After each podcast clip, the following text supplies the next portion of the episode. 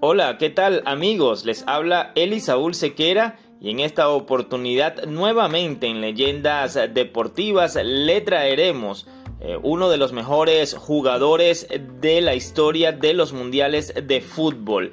Nada más y nada menos que Diego Armando Maradona, el también llamado Dios del fútbol. Y por supuesto, esto llega a cortesía de Embutidos Lorenzo Así la vida es un jamón. Maradona acarició la gloria de los mundiales de fútbol tras levantar la copa en el Mundial de México 86. Allí en esa final pudo vencer a la poderosa Alemania. Sin embargo, en rondas previas, Diego el Pelusa registró su impronta goleadora para la eternidad con dos goles legendarios ante una Inglaterra que mordió el polvo de la derrota ante la genialidad del barrilete cósmico. Inglaterra luchaba con Argentina por la isla de las Malvinas y por eso este juego en México 86 revestía de una importancia para todo el país. Allí